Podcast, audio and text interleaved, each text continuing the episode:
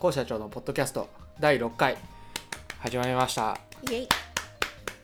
えー今日もお相手は渡辺さんです。よろしくお願いします。はい。今流行りの話といったらはい。E3 E3 任天堂ダイレクト。任天堂ダイレクト。スプラトゥーン世界大会。スプラトゥーン世界大会ビットサミット。ビットサミット。はい。などなどビットサミットははい。渡辺さん初めて行きましたけど。初めて行きました人生で。どうでした？めっちゃ楽しかったです。どんぐらい？どう何が？どのぐらい？地球ぐらいって言っちゃいました。何が？まあやっぱ会場の雰囲気もそうですけど、はイベントごと私結構好きで、うん。あの雰囲気のお祭りっぽいところもすごく好きですし、うんまあ、インディーゲームの集まりなんで、うん。実際にインディーゲームの制作者の方々を直接お会いしてお話しすることができたり、うん。このゲームのここが難しかったですってお話ししてああそこ難しいよねみたいなうんお話いただいたり、うん。あとまあ出店するにあたって例えばオリジナルグッズの販売だったりもあったじゃないですか、うん。そういったこうゲーム一つ一つに対するうん。愛情みたいなものをうん。間近で見れたのが、うん。こうすごく印象的でしたね。なるほど。はい渡辺さん面接がうまいタイプですね。あそうなんです。私今のは今のは本当ですよ。今のは全部本音ですけど、うん。とっさの質問とか結構うまく切り替えられます今今のはうまいな。イエイノー台本ですよノー台本。コメントうまくまとめるなってえでも今のは全部本当に本音ですけどこれはちょっと強く押したいなるほどまあまあまあ、はいまあ僕も面白かったですようんああとそうだビットサミットではなんとありがたいことに「高社長ですか?」ってお声掛けいただきましたね。ね。ありがとうございます。いやいつも放送見てくださってる方みたいで。ーもっともっと有名になって、はい。あんなところに出歩け出歩けないぐらいな感じになりたいですね。VIP じゃないですか。VIP でもそれはそれで嬉しくないですか？やっぱり。もっと有名になってもああやって声かけていただけたら。嬉しいですね。でも今の時点で相当すごいですけどね、うん。びっくりしちゃいました。あそうだあのツイッターでですね、うん。あの高社長のハッシュタグでうん。コメントをいただきまして、はいはい。高一さんという方かはい。らいただきました、はい。ありがとうござはいいます、ありがとうございます。カップヘッドやってみますとのことです。嬉しい。ぜひぜひ。もう本当に楽しいんで、うん。カップヘッド。スプラのあれ見ました？世界大会は深夜だったんで見れなかったんですけど、おいおい。おいおいちょっとゆっくり見ます。僕。日本2連覇おめでとうございます。僕日本対、えー多分アメリカの最終決戦だけ見たんですけど、まあ面白いですよおねう。面白いけどなんかほやっぱ、はい。しょうがないっちゃしょうがないんですけど、僕スプラトゥーンすごくやってるんですけど、はい。結局どこがなんていうのハイライトだったかがなんかやっぱ分かりにくいなって思ってもう今でも今でも相当分かりやすくなってるんですね。そのまあスプラトゥーンスプラトゥーン2になって、はい。あの神の視点が追加されたのでああの観戦モードそうそうはい観戦モードが追加されたので、1の時はなかったんですよ、はい。なかったんでもうパッと誰々の視視点に切り替わるんですけど、やっぱりそれでもなんか分かりにくいなって思ったんですね、うん。なんならこうパッとその画面を見た時に黄色チームはどっちチームなんだろうっていうのが僕の中で分かんなかったりして。でまあ例えば A が A の人が B をやったあ B が A にやられたら、まあ、視点が A の人に変わって、はい。で A がさらに例えば X にやられたら X の視点に変わって、ど、うん。結構逆に視点がパパパパパって変わるから分かりにくくて。なんかまだそこはまあ3に向けてより良い方向に。うん、なんか僕がやっぱ自分の体験としてあるのがやっぱこのゲーム面白いとかほらこんな面白い大会やってるよってなってで人に見せてもその人が、まあ、ピンとこない僕の周りの人がピンとこないっていう、まあ、経験が本当にあって。だからまあ例えば野球とかだったら、うん。もう三振とかホームランわあー。ーみたいな、はい。それがすごく分かりやすいのでスプラトゥーンっていうものがまあそもそも結構高度なゲームなので,、そうです。まあ、なかなかそれを分かりやすくしろっていうのは僕は難しいと思うんですけど僕は多分観戦モード 3, 3に向けてはっていうかまあ2でも別にできると思うんですけど観戦モードを多分何段階かに分けてライト版とかまあ普通版とかその視点の切り替えとかもなんか AI とかでいいところをこう抽出してくれるとか。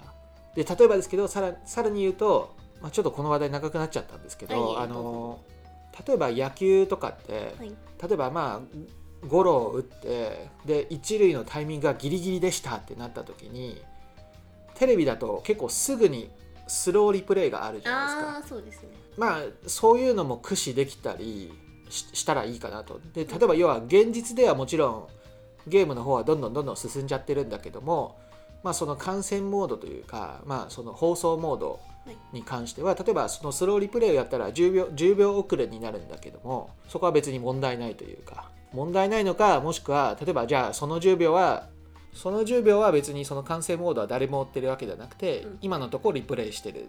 おおなるほどではい戻ったらまあそ要はまそうまた追いつくみたいな、ゲームプレイの方は僕もうなんか完成しちゃってる気がするのでうん。それを広める人が広めやすいような手段があればいいなって。なるほど。例えばまあ名前ももうちょっとででかく表示してもいいわけじゃないですか。例えばあ観戦モードって別に画面がちょっと遮られようが別にいいのでー名前をもうちょっとでかくするとかとかとかまあそれが何なのか僕は分かんないですけどあの僕はスプラトゥーンこそが最高の e スポーツって e スポーツと称するゲームが何かあるとしたらスプラトゥーンこそが最高だと思ってるのでど、うんうんうん、やっぱ人も殺さないし確かに。暴力もないうんしうん。日本製のゲームじゃないですか。そうですね。でしかもサブウェポンスペシャルウェポンが、e スポーツって言って言っときながらまあそうですね。日本発祥みたいなところマリオカーはいトまずマリオカートパワープロスプラトゥーンそこら辺をやるべきなんじゃないでしょうか、まあまあまあ。まあすでにそうですね。大きな大会もありますし、うん、決してあの笑いたいってわけじゃないんですけど、その観戦モードの下りの後に野球の例え来て絶対はみんなうわ来たーって 思ってると思いますよ。野球の例え来た。僕の人生の半分は野球出てきてるんです。ちょっと私笑ってたの気づきました。はいって。ちょっとバカにしてるんですよないですよ。バカにはしてないですけどやっぱり野球が例える。なんだろうと。僕あのゲームゲームの次には野球しか知らないので。で高さんの体は5割ゲーム4割野球ぐらいです7割ゲームで3割野球でできてるもうそれ以外全部ないんですね。全部ない。なるほど。はい。じゃあ素敵なはい。素敵な 素敵。まあまあまあ。はい。まあそんな感じですよ、はい。スプラトゥーンといえば発表がありましたね。10月からスプラトゥーン甲子園第5回。やあやるやる。やろう。るやる。やろうチーム校4人で出るんですか？うん。っていうか渡辺さんもで出ましょうっていうか渡辺さんさえうまければ 変な話題出ちゃいました。そのやっぱまあチームこうまずまあ男4人がいて渡辺さんがいるじゃないですか。まあまあまあまあまあ。で僕絵的には渡辺さんを入れたいんですよ。絵絵的にはというかまあ年齢構成的にも。でも実際問題渡辺さんってなんていうんですか？ねピヨヨヨンですね。ピヨヨヨン。ちょっと弱めだから ちょっとまあありがとうございます。そのやっぱまあいやほんと野球で言うと。て なるほど。なんであいつがスターティングラインナップに入ってんだよああベンチのって人いうそのかが入っちゃったそうみたいな。監督のなんかひいきみたいになっちゃうから。あやっぱ強い4人を入れないとっていう話になって、渡辺さんが明らかにこの4人には強いってなったらそれこそ例えば僕が最弱だったら、うなんであいつが入ってんだよって自分で言う、自分あ自分ご自身でですうん、い言うんだけどまあそういう状態なのでなので渡辺さんにはもっともっと強くなってもらいたい。はい。ただ私中二病なんでうん。一つ考えがあるんですけど、はい。まあ、チーム校4人ではい。出場するとするじゃないですか、どこかの大会に、はいはいで私が私が集めた他の3人と組んだチームとどこかの場で当たったらこれめちゃめちゃ少年漫画展開じゃないですじゃかあのい言っていいですか？控え室で。決勝で会いましょう、言いたい。このセリフ人生で1回は言いたい。チームメンバー募集それはそれでいいいですよね。それ良くないですかそれはそれでいいと思いますよ。で別に出る人いなくてってなってもまあ会場で応援とかできますし、うん。いやでも出たいんですよね私。ユニフォーム着たい。僕も出てもらいたい。だから本当に出さなかったら出さなかったで、はい。なんかあいつをハブにしてるみたいな感じになるの そんなこともないですけどね。そんなことないですけど。だって私も一応チームコーの一員ですから、うん、だから僕としてはみんなを入れたいんだけども4人で遊ぶゲームなんで、まあまあまごめんなのび太状態になってる。ちょっとうまい。このゲーム4人用なんだな。僕もうひもう1割はドラえもんででできてるから。あー。先日の。先日の 火花が散ったドラえもんの追いかきバトルあそうだもうこの流れで話しちゃいますけど、はい。左が私で右がこうさんです。はいはいはい。あのポケットがある全身書いてる方が私で、あーはいはいは顔だけの方がこうさん画像ですのあれ？正解公表してませんでしたっけ？いやこれはもうラジオを聞いた人のみぞ知る。神のみぞ知る。なるほどね。もう恥をさらしたくないんですよ私。だからこんなに期間空けたんですよ もう散々な言われようでしたよ。左のドラえもんはこうだこうだって。もうジェネギャですよこれ絶ジェ対ネギアドラえもんに対する。文字ピッタにそんなワード載ってるから。ジェネレーションギャップ。ジェネギア ジェネレーションギャップの略称、あ。まあ、とにかくスプラトゥーン甲子園は出たいんでチームメンバー募集してます渡辺が。あと3名の方。我こそはという方。ーこれは来るんじゃないの？来ますか？え本当に出ましょうよ、うん。楽しいですしそっちの方が練習したし。強いまであるんじゃない？のワンチャンですか？ら いや練習したいです私も、うん。楽しくやりましょうスプラトゥーン。あのー私持ち武器が基本マニューバーかシューターとかなんですけど、はもうやれって言われたらチャージャーとかスピナーとか練習するんでバめケツとか。いややめません。やれって言われたらやめません。あのモチベーションだけは本当あるんで大人なんで深夜とか土日とか使えるんでちょっと暇な方誘ってください。それ大人じゃないよ。大学生ですか？大人はちゃんと寝るんだよ。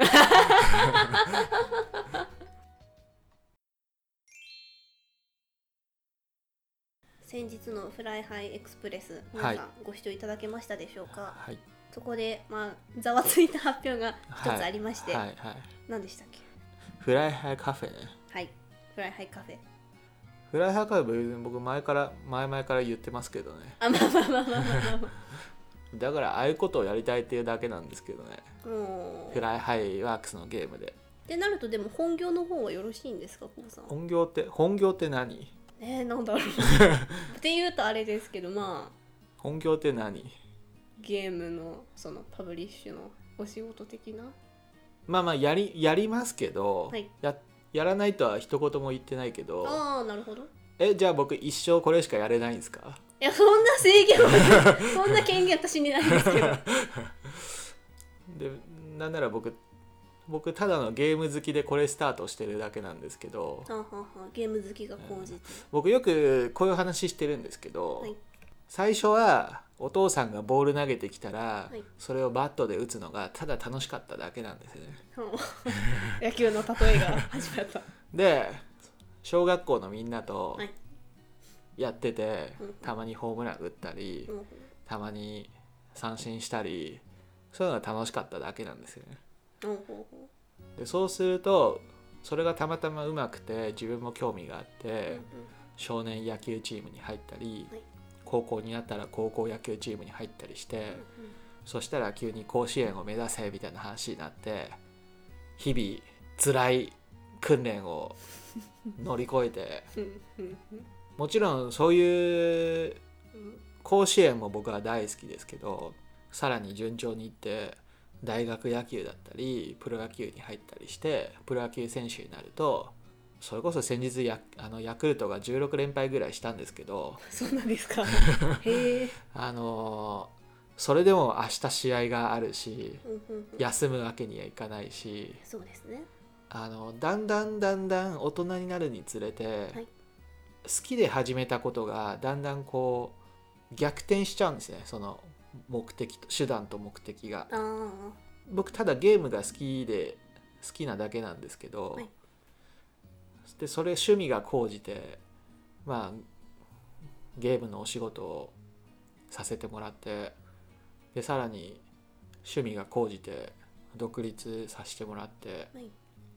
まあ、今に至るんですけども僕が急にタピオカ売り始めたら あいつやべえぞって渡辺さんも早く転職した方がいいと思う。いやまあ逆に応援しますけどタピオカ好きなんで。僕が急にタピオカタピオカ言い出したらほんで渡辺さんは多分仕事変えた方がいい。別の会社行った方がいいとなるほどなるほでもゲームカフェをやろうやろうって言ってんだから、ど、うんうんうんそれって僕道理にかなってる。なんなんもブレてないってむしろブレてない、逆に。うん、まあそうですね。結局はその自社製品のこれが楽しいんだよっていうのをおすすめしたいはゆえにっていうことです、い、ね、だから例えば僕も最近どんどん YouTuber 的なことをやり始めてますけどてかまあ YouTuber ね。YouTuber としてやってますけど、はい。それに関しても別に好きでやってることな好きでやってることの一環なので確かに。あれに関してそれに疑疑問を感じる人がいたらまあそれは渡辺さんだったら僕は渡辺さん分かってないなって 僕のこと何も分かってないなって思なるほど。まあでも実際にコウさんそういうまあ会社設立もそうですし、うん。YouTuber もそうですけど、うん。なんだかんだやっぱり有言実行されてますよね。うあのーまあそこは逆にはい。言っちゃうことによって自分が後戻りできないようにしてるっていうのはありますけどだってフライハイカフェやりますなんて言わなくていい確かにできてから言えばいいんですけど確かにもうこんなタイミングで言っちゃおうって思って場所決まったんでもうあとは自分を追い込むうなるほどもう言ったらもうやるしかないじゃないですか確かで逆に、はいまあ僕が実は僕もゲームカフェやりますっていうのは今年に入ってからいろんなところで業界あのなんていうか打ち合わせの時に、まあ相手相手の人に言ってて今年はゲームショーには出ません。でゲームショーに出ない代わりにゲームカフェやりますというかまあ僕らはパブリッシャーとしてまあいろんなデベロッパーさんのソフトを預かってるわけなんですね。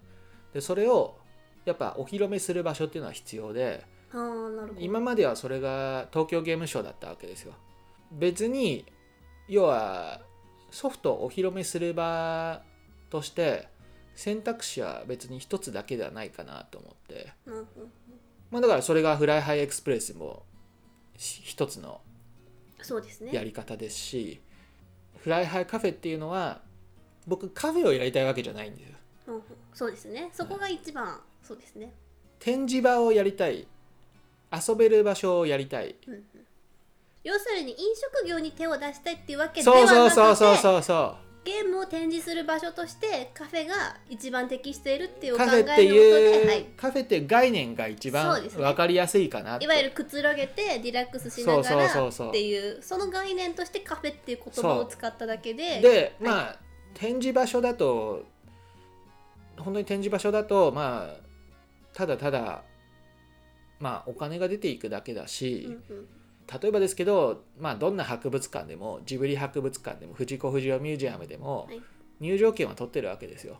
そうですねでやるにあたってそれはお金かかるわけでまあ人のお金もかかるわけで僕はその何かを考える時にお金の話もちゃんとセットで考えておきたいタイプなんですけどお金がないとやっぱ亀裂が生じるんですね。うんお金さえあれば正直万事解決なんですよ。このお金の話は僕また次回次回というか別の機会どっかで話したいと思いますけどまあお金あってこその夢を語れるだと思うのであのまあそういう時に考えた場合やっぱちゃんとこう来た方たちにまあ消費してもらうものも必要なのでまあそういう意味ではカフェなのかなって。なるほど、はい。まあ、あとやっぱりゲームしてるとちょっと喉が渇いたりしますから、ね。うんそうですね。いった意味でこうそれもありますね決してあの飲食業に手を出したいっていうわけでは、まあもちろんじゃあたまたまカフェに興味がある人がいてうん僕とパートナー組みたいですってなったら、はい。じゃあその人に任せて、はい。カフェっていう部分もどんどんどんどん充実していくのかもしれないけどなるほど。最初の最初はですね、うん。皆さんカフェっていうとなんかおしゃれ空間をイメージするかもしれないですけどそうですね。違いますよ。違うんですか？違います違い違ます。うんですか？そんなおしゃれ空間じゃないからどんな陰湿な空間でやるんですかいやそれもまた語弊がありますけど。まあまあでもまあ気軽に休めて気軽にゲームできる場所っていう気軽はいに、だからなんていうのかな。やっぱおしゃれカフェってすごいおしゃれじゃないですか。おしゃれですね。らそういうことじゃない。わかりますわかります。気軽にゲーム遊べていちょっとかに有限なスペースで、はい。まあ、ゲームを存分に楽しめるかっていう機能的なところに、うんうん。まあ、特化した形になるっていう感じですなるほどなるほど、まずもちろん身近な東京でまずやって、はい。でまあ本当に目的はいろんな人に遊んでもらうためあのっていうのが目的なので、まあ、うまくいあのうまくいくのであれば、まあ、同じ方法をあの全国各地にコピーしたり台湾にもコピーしたいと思ってますし。ああなるほど、っていう感じですね。うんうんあと結構まあ懸念材料の一つとして、あのゲームバーが摘発されるっていうニュースを私前見たことがあるんですけど著作権的な。あこれも僕が言うとあの何人かに言われたことがあるんですけど、はい。まあ僕実は行ったことあるんですよ。大阪のいわゆるゲームバーっていうところに。大阪に行った時にあえちょっと見てみようと思ってはい。見たことがあって確かにあそこでは要はお酒を提供したりして、うん。でテレビややりたいって言ったらあのメニューが出されてメニューからゲームを選択してでそうするとそれその機材が出てきたりしてたんですね。うん。でであれの摘発された理由がまあそれが理由かどうかわかんないけど、はい。これ著作権的におダメなんじゃないのってああそうですね。思って僕は主に普通に考えてそれはそれはそれはスーパーマリオを使ってバーやってます。あそここに来たらスーパーマリオが遊べます。でお金取っちゃ僕もダメだと思いますよ。はい。でもフライハフライハイカフェが僕がう行けると思っている理由は、はい。フライハイワークスって球数がものすごく多い。そうですね。ので、はい。3DS も合わせると100本ぐらい出てるので、うんうん。これからもどんどん出ていきますし、はいなんていうんですかね。それはゲームハードどこかしらのゲームハードを使ってフライハイワークスのゲームを実行してるんでしょうけどまずそういう意味ではソフトウェアの著作権は問題ない。例えば別にそこでキャットクエストだったりフェアルーンだったりをプレイできる分にはまず問題ない。問題ないと思うじゃないですか。でじゃあハードウェア大丈夫なのかっていう人がいるんですけど、はい。じゃあ僕逆に聞きたいんですけどお湯を温めるために使ってる電熱ポットこれは象印のだったりするわけじゃないですか。まあまあまいちいち象印に許可取んのかっていう話ですよね。あおお そう思いません？ここが一番重要なんだよ。それはだって例えばじゃあトースターがあるとして、ん。そのトースターだってどっかのメーカーのものなわけじゃないですか。そうですね。そのメーカーからちょっとうちのトースター使って商売してほしくないんですけどっていうようなことって僕多分ないと思うんですよね。まあゲームソフトって明らかに作品を楽しむものだから例えばですけどじゃあこのバーに来たら漫画が読み放題ですってなったらそれは講談社や小学館ドラえもん読み放題ですって言ったらそれはドラえもんの著ドラえもんの著作権を持ってる人がそれは何か言うわけですよ。まあそれは当たり前のことなんですね。なぜかというとああいうのって作品だからそうですね。無形のものだから。でもそこで使ってる機材ってた例えばテレビだって東芝のやつなわけですよ、うん。テレビを東芝使ってるの問題ないのにハードウェアはじゃあ任天堂スイッチを使ったら問題があるっていうなんか論理が僕はちょっと逆に分かんない。って思っていて。そう思いません？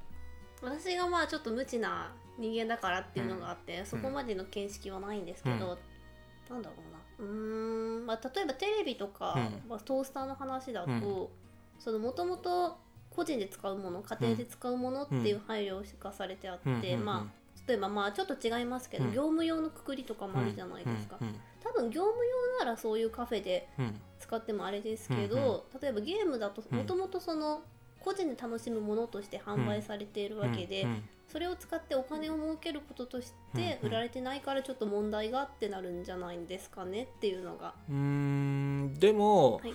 じゃあじゃあ聞きますけど、はい。じゃあ仮に来た人がそその人自身のスマホでうんうん。白猫プロジェクトをやり始めたら、うんうん。僕はコロプラに訴えられるんですか？いやそんなことないと思いますもしくは僕は iPhone のアップルに訴えられるんですか、いやそれはないと思なんでスマホははなんでスマホはないのに Nintendo Switch だとあるの？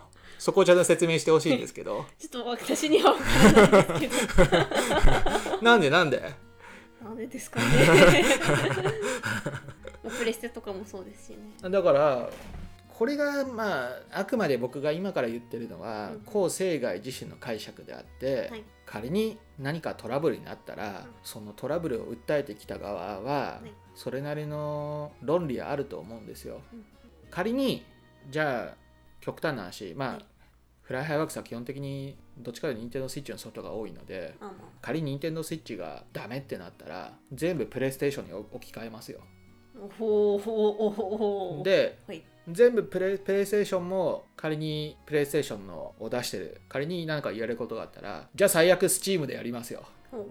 PC 全部10台 PC に置き換えますよ PC 上でキャットクエストをやってる分にはじゃあ僕渡辺さんに聞いてみたいですけど、はい。その PC メーカーに訴えられるんですか？ないと思いますけどね多分。ないですよね。なんで PC メーカーがそうじゃないと思うのに なんで家庭用ゲームだと渡辺さんはそう思うの？逆にそこ僕聞いてみたいんですけど。なんでですかね僕別に追い詰めてるわけじゃないあんだけど。もちろんですもちろんです。いやでもまあ言われてみると確かにとは思いますけど。うーん。あくまでこれは僕個人の論理なのでうんうん。仮にとれあのそのダメですっていう側はダメですの論理があるかもしれないんだけどうんも、うんうん。ただ僕は第一防衛ラインとしてじゃあ別のプラットフォームでやります。第二防衛ラインとして最悪全部 PC 版があるゲームなので PC にコントローラーつなげて遊んでもらいます。うんうんこれならいいんですよねぐらいの感じで。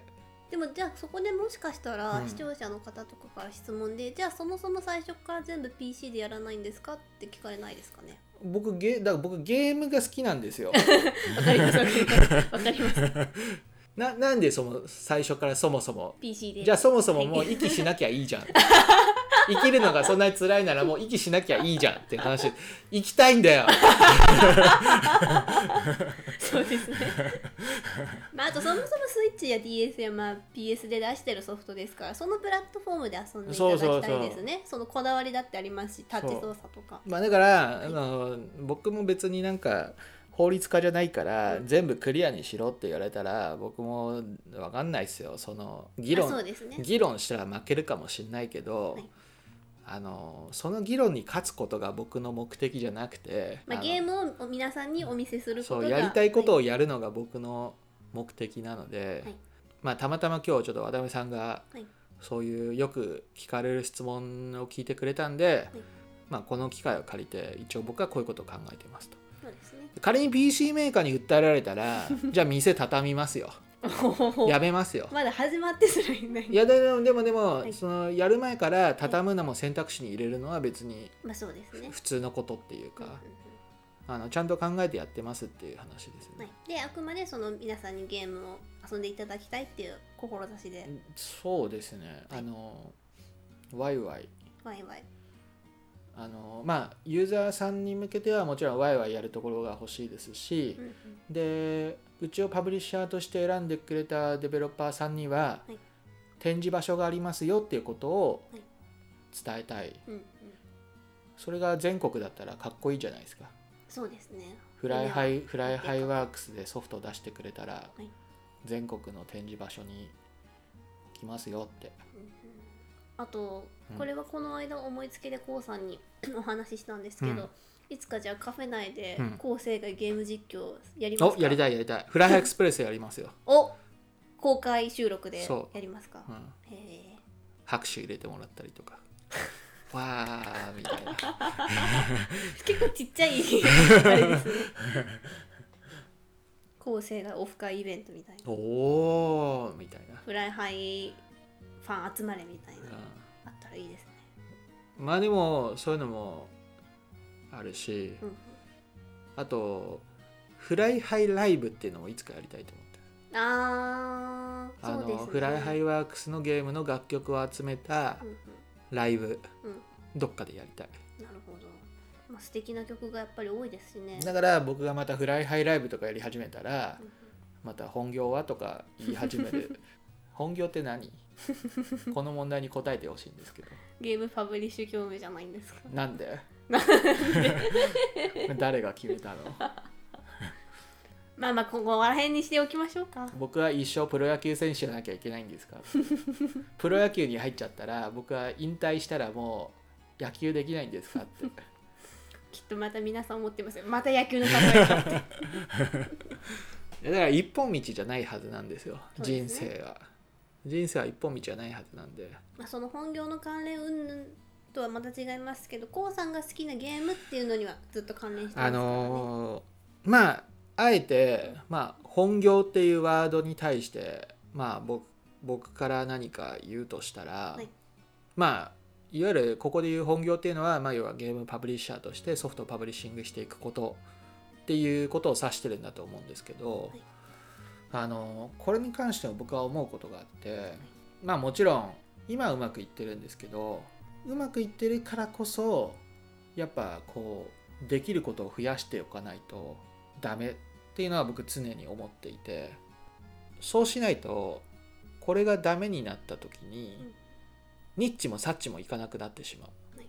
でそれに備えてやっぱみんなじゃあ今のうちに英会話習っとこうとか今のうちになんとかの資格取っとこうみたいなまあ防衛策を取るうんうんわけじゃないですか。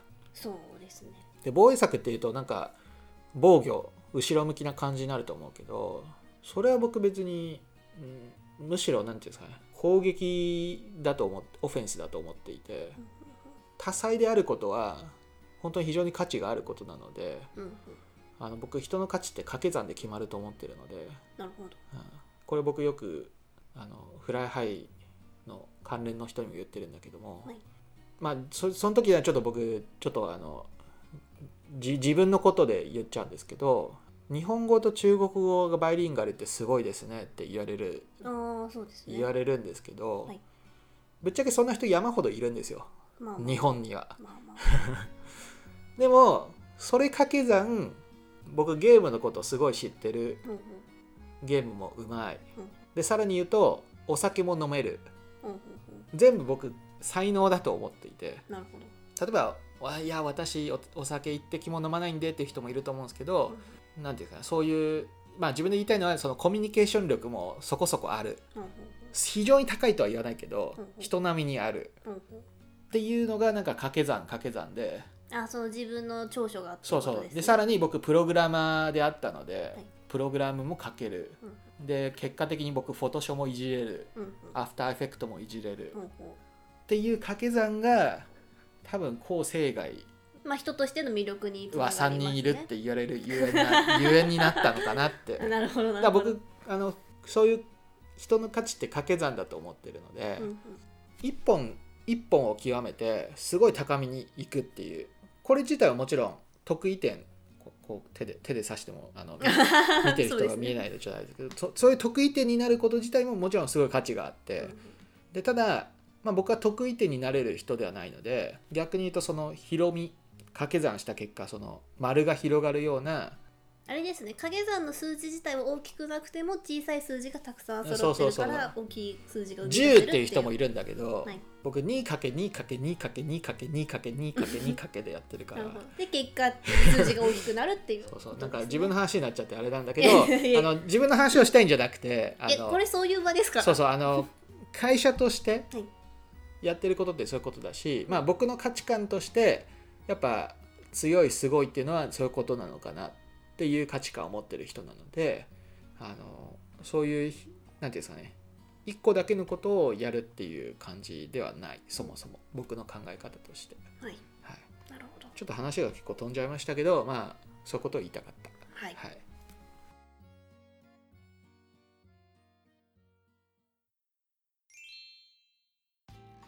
前に言ってるクイズクイズをやりたいっていう話もあったじゃないですか。そうですね前回の話。クイズっていうか、まあ、バラエティ企画ですね、はい。あのあれも要は僕の中ではまあ広まりの一種うん。っていうか、なるほ僕がす僕が好きなゲームをそういう楽しみ方をしてるっていうだけで、どうんうんうん。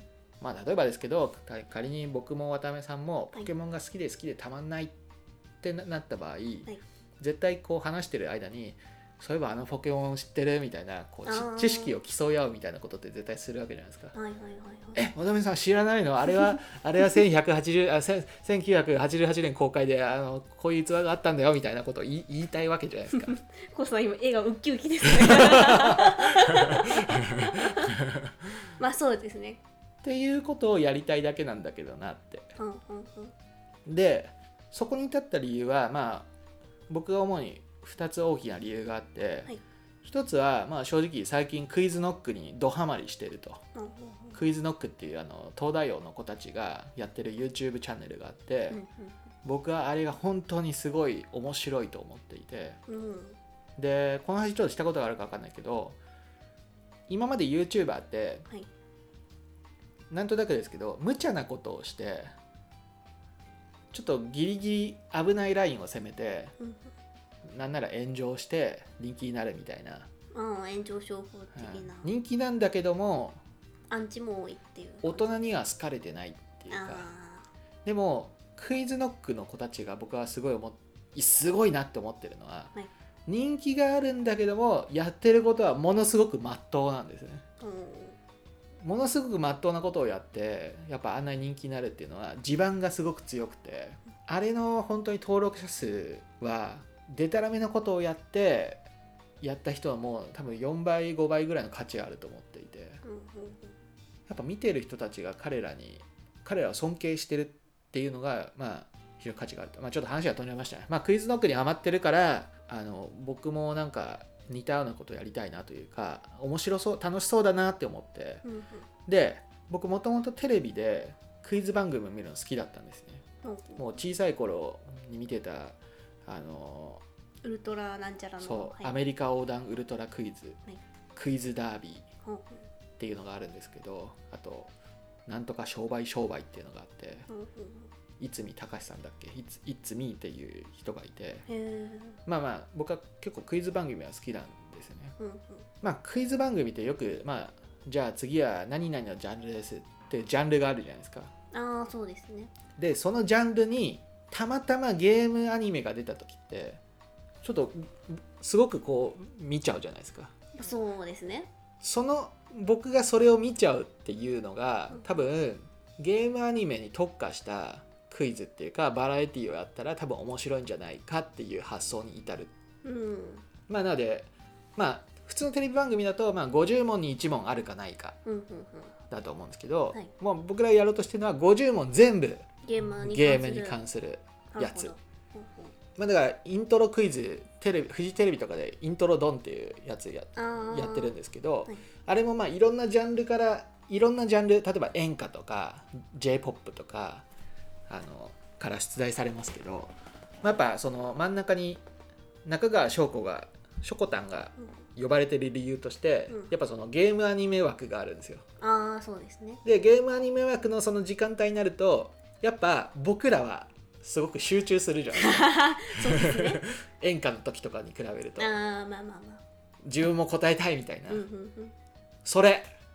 僕はそこにそこに注目したっていう感じ、うんうんはい、なのでこれはちょっと今もう具体的に動いていてお。あの近々動画を出せると思うので、お。まあ、ぜひご注目くださいって感じです、ご注目いただければはい。嬉しいです、はい、感じで。じゃあちょっとまとめてください。まあ期待交互期待って感じですか？渡辺さんのコメント力を使って。いやいやいや。先週もだってこの話でしたし。え？いや先週っていうか第5回もえこの話してました。しました。まあ大事なことなのでねあもう一度お伝えしようっていう感じでございます。止めてよ。フリートークといえば私先日金曜から、うん。あのお休みいただきまして、うん。金土日で北海道に行きへましてえ面白かったですか楽しかったですどこ行ったんですか札幌に行きました札幌のどこ札幌の本当札幌のすぐ近くに。札幌って僕行ったことあるけど、うん。まあ打ち合わせしに行ったからか、はい。ビル街のイメージしかないんですけど。そうですねビル街でしたね。なんかこうそのビル街に遊びに行ったの？そうです。あの友達が今研修で札幌にいるので、はい。まあ、東京にいずれ帰ってくるんですけど、まあ、せっかくだからっていうことで会いに行ってへえでまあ小さい頃に札幌の雪まつりとか何度か行っててあと小学校高校とかでもまあ夏だったり冬に遊びに行って結構好きだったんですよ。好きで。で今回観光っていうよりもまあ友達とゆっくり、うん。まあ、美味しいものでも食べようって感じだったんで、まあ、遠出とかはせずに札幌内で遊べましたね。ジンギスカンとか食べたの？ジンギスカンはちょっと食べられなかったんですけど、はあ。のいわゆるスープカレーとお海鮮丼と、うん。北海道のラーメンと、うん。あと締めパフェもしましたね。旭川ラーメンみたいな。とはちょっと違ったんですけど味噌ラーメン。味噌ラーメンっぽいただ東京にも店舗あるらしいんですけど まあまあいいんですよ。また別ですから。氷室もしかして氷室一元っていうなんかエビの味がするラーメンですごいすごい美味しかったんですよ。まあでも札幌でまた新たな伝説を作っちゃいました。え何？ちょっとこれはあのコウさんの反応次第で後でカットしようと思うんですけどこの北海道のくだり丸々ぶちカットするようと思うんですけど財布忘れました。いええー、なくしたの？やまだ探してないんですけど多分家にあるはずで多分家にあります多分。家？あのー、あ行きの空港で財布をはい。財布を札幌に持っていくのを忘れました。そうですそうですああそうです。びっくりしたまあどっちにしろいいですけど。どっちにしろ納得はできないですけど。だから僕財布って嫌いなんだよ。いやいやいやいやいやいや。財布あるからなくすんだよ。えーでも現金生で入れる方が怖くないですか？あでもう薄いし、うん生で入れた方が薄いしすぐ取り出せるし。うん。なくしても全体なくすってないじゃないですか。まあまあまあ私何度かあるんですけどね。僕こう大学の時に財布プレゼントされてはい。財布を持ち始めたんですけどそしたら財布ごとなくしちゃってあらー。それ以降僕財布使わないって決めたんです。固い決心がびっくりしちゃいました。朝の空港で。あのそのせっかくお休みいただけたんで、まあ海外じゃなくてよかったですね。まあ、海外でもどうにかなりますよ。パスポート持ってないのに。えパスポートじゃなくて財布ですから。セーフですセーフです。まあ。身分証ないしセーフですセーフです。いや私定期入れが定期入れにはあれが入ってるんでマイナンバーカード。は結構どうでもいいレベルの身分証明書じゃないですか。あまあ。朝の空港着いてびっくりしましたもん。あ積んだって思いました。やっぱ積んだって思ってんじゃん。でもあの定期入れ見たら私定期入れと財布に絶対クレジットカード別々に持っててあー1枚ずつを。でクレカありましたし携帯はちゃんと充電があったんであの飛行機の予約番号も見れたんで、あまあ、とりあえず行くかと思っ最て悪最悪セーフでしたね。そうですね。で、まあ、朝すごい早い飛行機だったんで、はあ最悪取り直しもできたんですけどまあ、とりあえず行こうと思ってはいはい。行きましたそのまま。すごいね。でクレカでキャッシングして現金下ろせましたし。じゃあじゃあいいのか。で支払いもほぼクレカで済ませたんで。あまあなんとかなるんですよやっぱり。ーじゃあいいのか。大人なんで。い やびっくりしましたね。まさか旅行先で財布忘れる伝説作るとは思いませんでした。え旅行先で忘れたんじゃないですよね。家であその家で多分家にあるはずですなんでえー怖いなそれ。でもその親に電話しそれないてないパターンだな。そうなんです。よ多分机の上あるって聞いたらいやないよって言われて。それないパターンだな。えー、でも落としたとは考えられないんですよね。なんとなくここら辺にあるだろうっていう感覚がなんとなくあるんで。あと今部屋散らかってるんでちょっと今週中に片付けますでなかったらありゃりゃみたいな。じゃあ見つかったらはい。写真撮ってツイッターにアップ。ね ちょっと嫌です。ね ちょっと嫌だな。モザイクかけていい。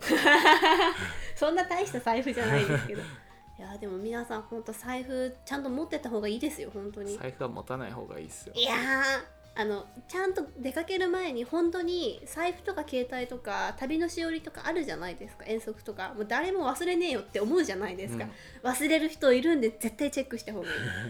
絶対鍵定期財布携帯絶対チェックした方がいいです。出る前に。あと荷造りは早めがいいですね。私前日の深夜0時ぐらいから始めたんでもはや当日なんでもう絶対荷造りは早めがいいですまあダメさんそういうタイプですよね。そうなんです。あすごい。よくこうさんご存知ですね。想像がつくって感じですか？想像がつく。皆さん早め早めにね身支度しましょう。で財布はマジで忘れちゃダメ。お姉さんとの約束。もっとこう建設的な。大変だったんですよ。いや大変でもないですね。乗り切れたんで。ヤッピーって感じでゃあ終了です。はい。第6回。ぜひね、はい。ご意見ご感想をうんうん。ツイッターハッシュタグ校社長ではい。メールでも募集しております。お寄せいただければ。はい。まあ、あとツイッターだと見やすいし多分皆さんやってらっしゃると思うのではい「ハッシュタグ校社長で」はい。じゃあそんな感じで。はい。まあ今回の教訓として財布は忘れるなっていうのを皆さん肝に銘じてください はい終了です。はいありがとうございました